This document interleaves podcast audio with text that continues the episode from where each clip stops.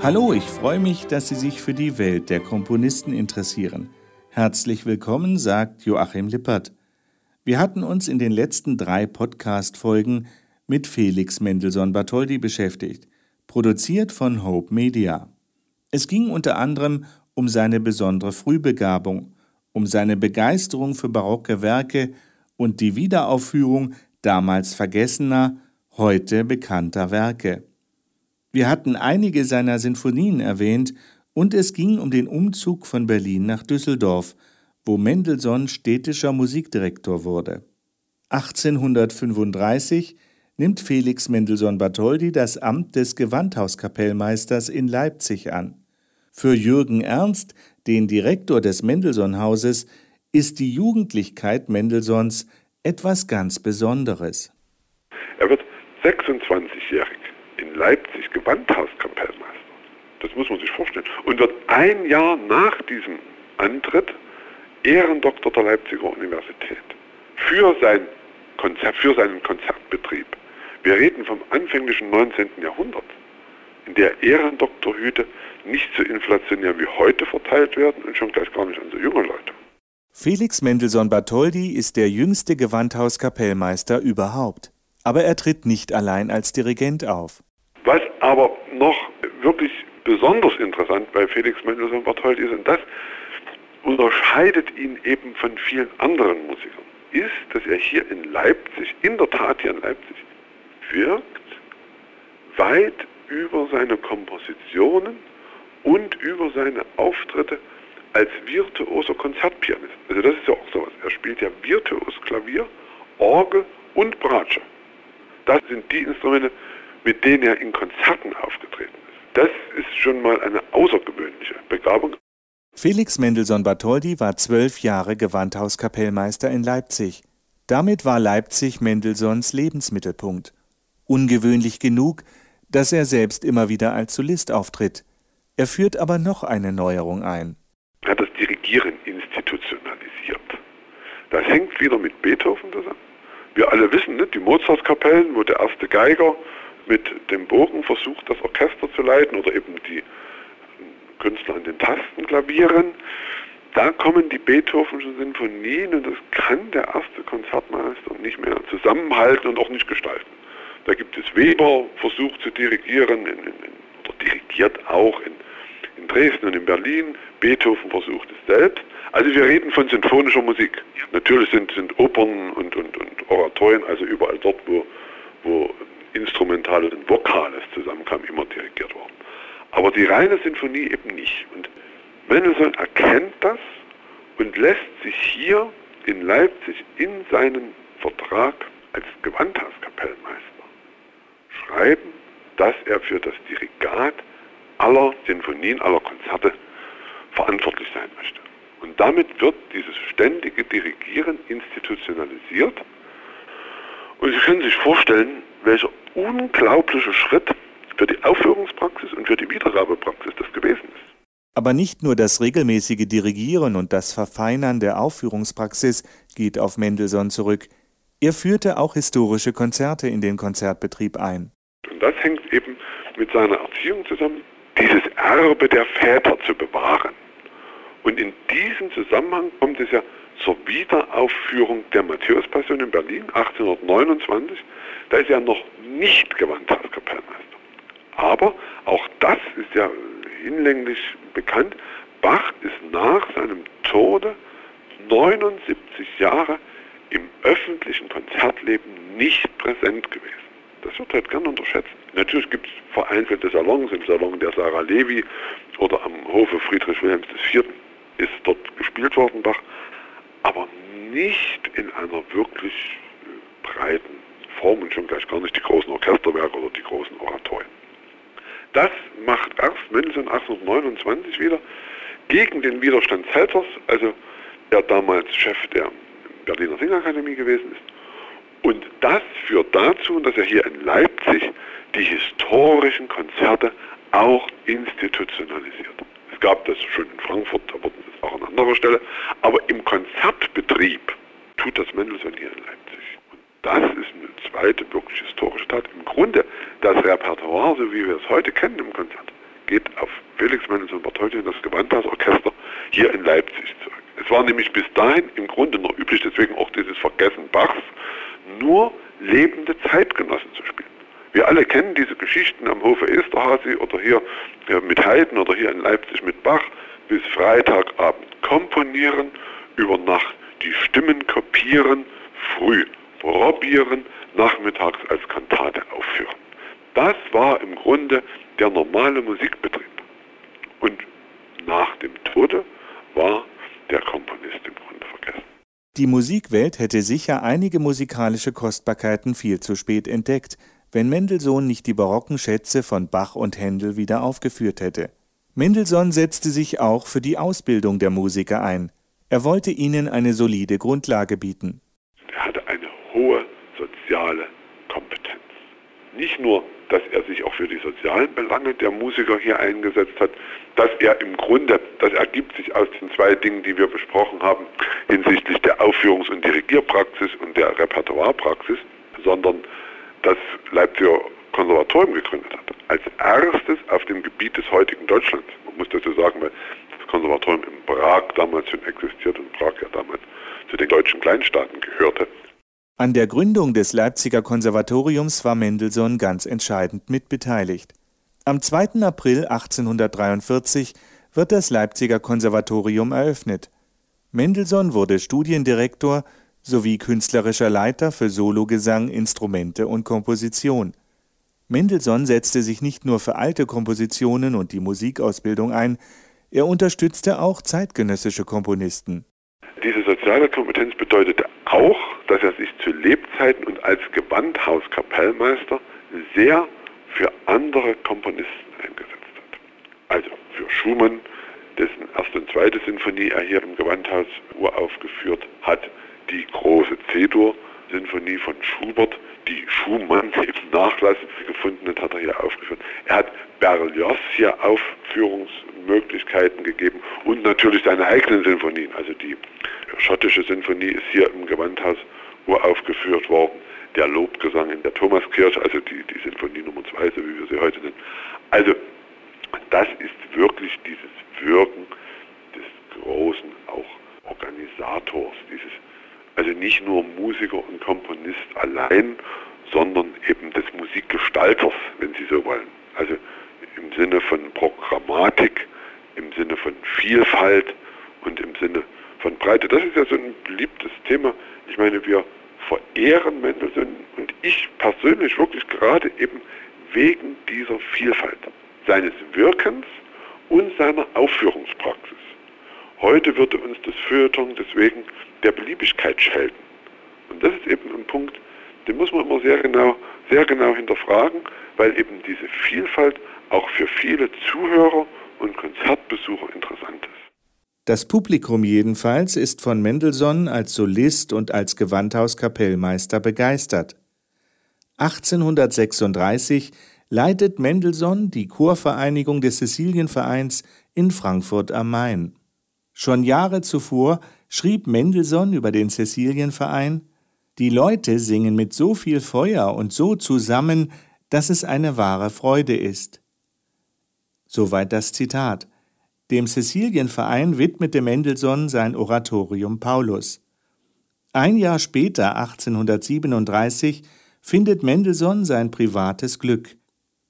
Am 28. März heiratet er die Tochter eines Hugenottengeistlichen, Cécile Charlotte Sophie Jean Renaud. Er hatte sie in Frankfurt kennengelernt. Das Paar bekommt fünf Kinder: Karl Wolfgang Paul, Marie, Paul, Felix und Lilly.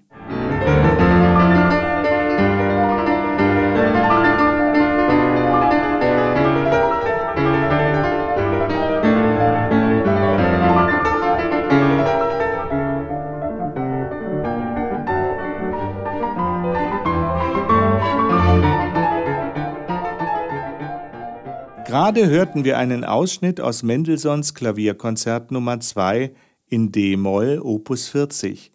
Direkt nach seiner Hochzeitsreise begann Felix mit der Komposition. Er war beschäftigt von Juni bis August 1837.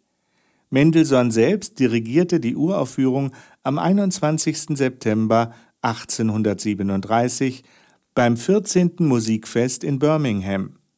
Leider werden die beiden Klavierkonzerte von Mendelssohn heute vielfach unterschätzt.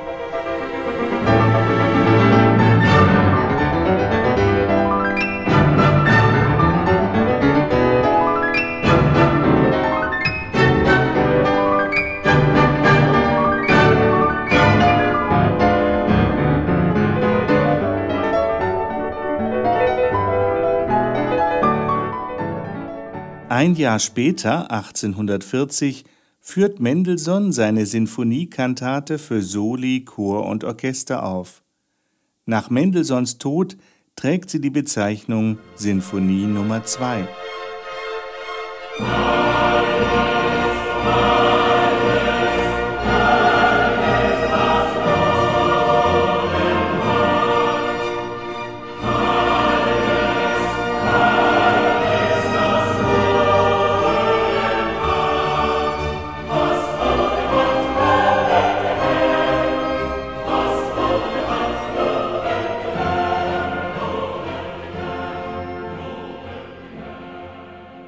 Mendelssohn hatte vom Rat der Stadt Leipzig den Auftrag bekommen, ein feierliches Werk zu komponieren.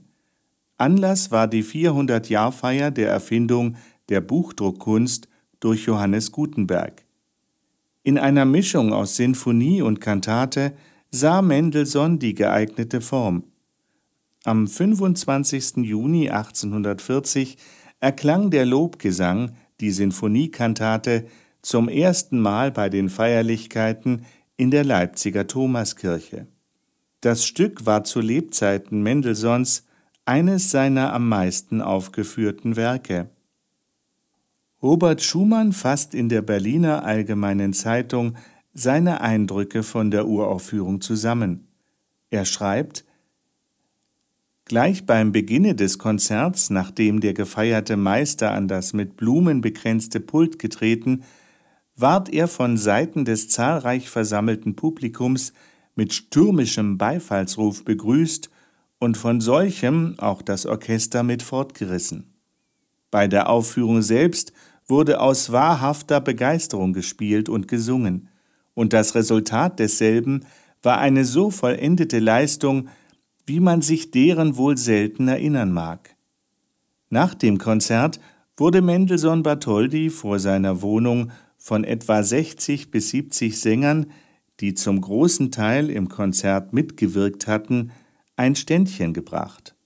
Und als derselbe, um dafür zu danken, mitten unter den Sängern erschien, ertönte dem Meister der Meister, der wie schon so oft, so auch heute durch die Wahrheit und Gewalt seiner trefflichen Werke das Innerste unserer Seele erschütterte, dem großen Künstler, dessen Wollen, dessen Wissen und dessen Können gleich mächtig sind, dem kundigen und treuen Führer im Reiche der Töne, dem Stolz und der Zierde unserer Stadt, unserem Felix Mendelssohn Bartholdy, aus tief bewegter, dankerfüllter Brust ein dreifaches, feuriges Lebe hoch!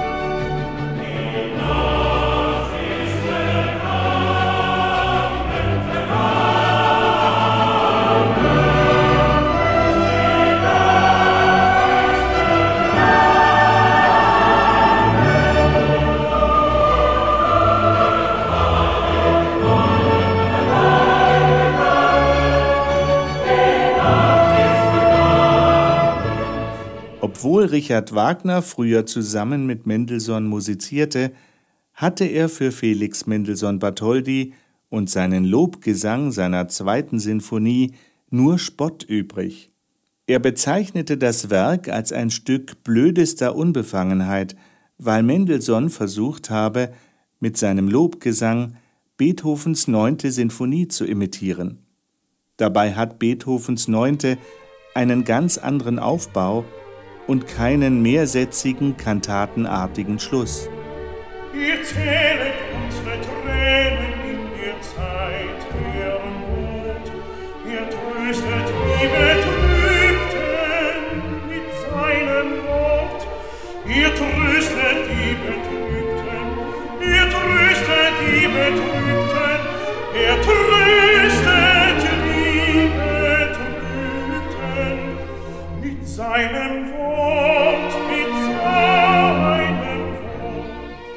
Er zählet unsere Tränen in der Zeit der Not.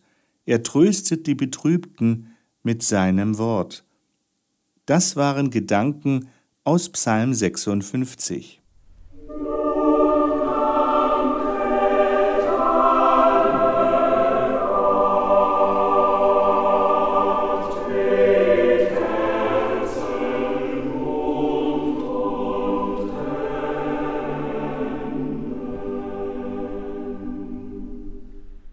3. März 1842 wird unter Leitung des Komponisten Mendelssohns dritte Sinfonie A-Moll Opus 56 im Leipziger Gewandhaus uraufgeführt. Die schottische Sinfonie wird zu einem großen Erfolg und sie gilt heute als bedeutendstes sinfonisches Werk Mendelssohns. Dieses Werk beschäftigte ihn von all seinen Sinfonien am längsten. Die Sinfonie wurde erst am 20. Januar 1842 vollendet. Es waren also 13 Jahre von den ersten musikalischen Skizzen während Mendelssohns erster Englandreise bis zur Fertigstellung.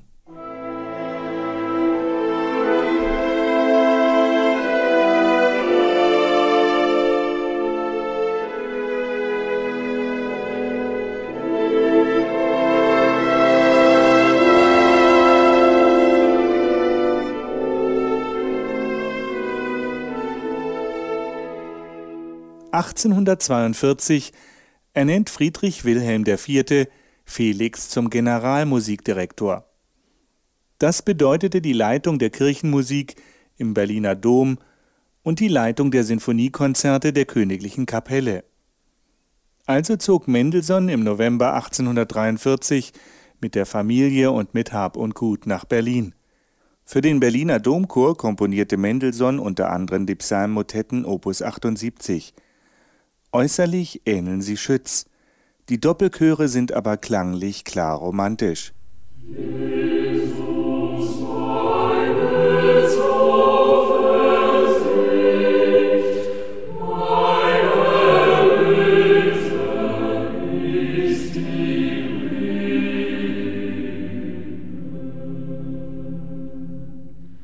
Friedrich Wilhelm IV bat Mendelssohn, mehr Bühnenmusik für Aufführungen im neuen Palais zu schreiben.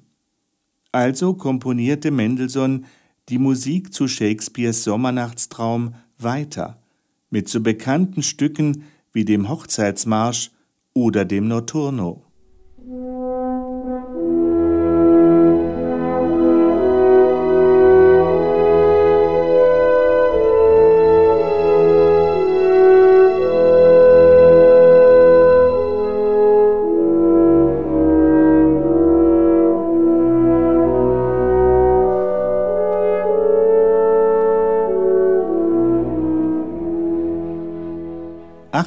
1844 vollendete Felix Mendelssohn Bartholdy in Bad Soden sein bekanntes Violinkonzert. Er hatte sehr sorgfältig daran gearbeitet. Der Geiger Ferdinand David war Konzertmeister beim Gewandhausorchester Leipzig. Schon sechs Jahre vor der Vollendung des Violinkonzertes kündigte Mendelssohn Ferdinand David an, ich möchte dir ein Violinkonzert machen für nächsten Winter. Eins in E-Moll steht mir im Kopfe, dessen Anfang mir keine Ruhe lässt.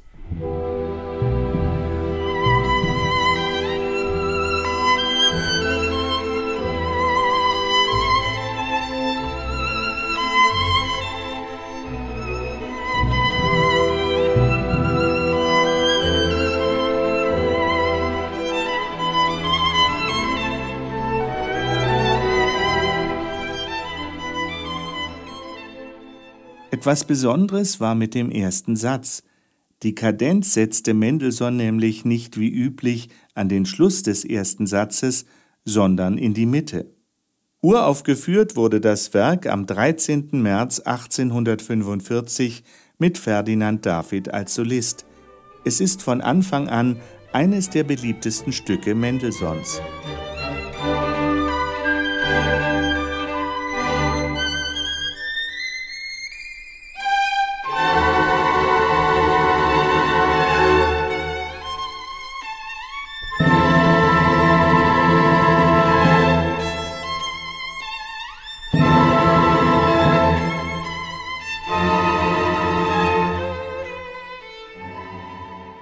Das Werk enthält eine Fülle von bekannten Melodien, die allesamt Ohrwurmcharakter haben. Das Violinkonzert ist eines der beliebtesten Violinkonzerte der Welt und wurde auch vom Aufbau her Vorbild für andere Violinkonzerte, zum Beispiel für Piotr Ilyich Tschaikowski oder für Jean Sibelius.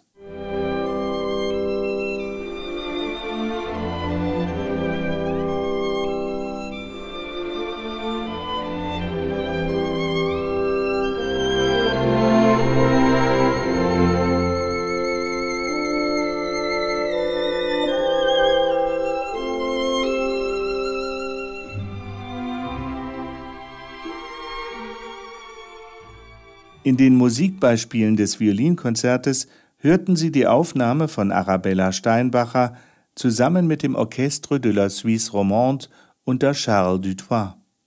Mendelssohns Violinkonzert ist so bekannt, dass fast jeder Geiger von Weltrang eine eigene Aufnahme präsentieren kann. Ich möchte Sie aber noch hinweisen auf eine Aufnahme von Daniel Hope, er präsentierte eine Weltersteinspielung des Violinkonzertes zusammen mit dem Chamber Orchestra of Europe unter der Leitung von Thomas Hengelbrock. Daniel Hope verwendet hier die Urtextfassung der Mendelssohn-Partitur. Mendelssohn hatte noch vor der Veröffentlichung entscheidende Änderungen vorgenommen. Fragt man Daniel Hope, warum er sich so mit Mendelssohn beschäftigt hatte, erzählt er folgende Geschichte. Er war auf der Yehudi Menuhin School, eine Internatsschule, und er war neun Jahre alt. Er liebte das Mendelssohn-Violinkonzert, es wurde ihm aber verboten, es zu üben. Aber all seine Freunde übten dieses Stück. Also schloss er sich auf der Toilette ein und übte. Das blieb natürlich nicht unbemerkt. Er wurde eines Tages rausgerufen und erschrak, als er seine Eltern sitzen sah und den Eltern wurde gesagt, er hätte etwas sehr Gravierendes gemacht. Ja, was denn? Ja, er hat Mendelssohns Violinkonzert geübt, ohne Erlaubnis.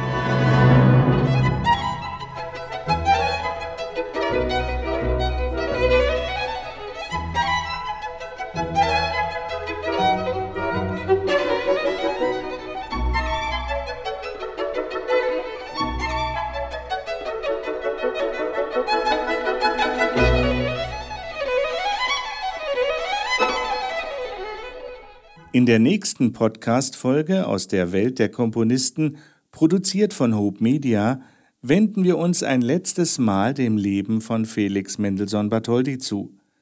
Wir lernen sein zweites großes Oratorium Elias kennen, das weltweit Erfolge feiern konnte.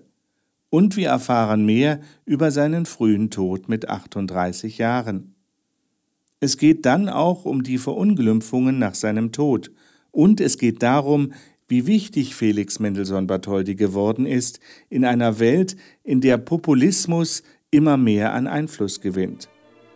Ich wünsche Ihnen wie immer rundherum alles Liebe und ich verabschiede mich von Ihnen bis zum nächsten Mal. Tschüss, sagt Ihr Joachim Lippert.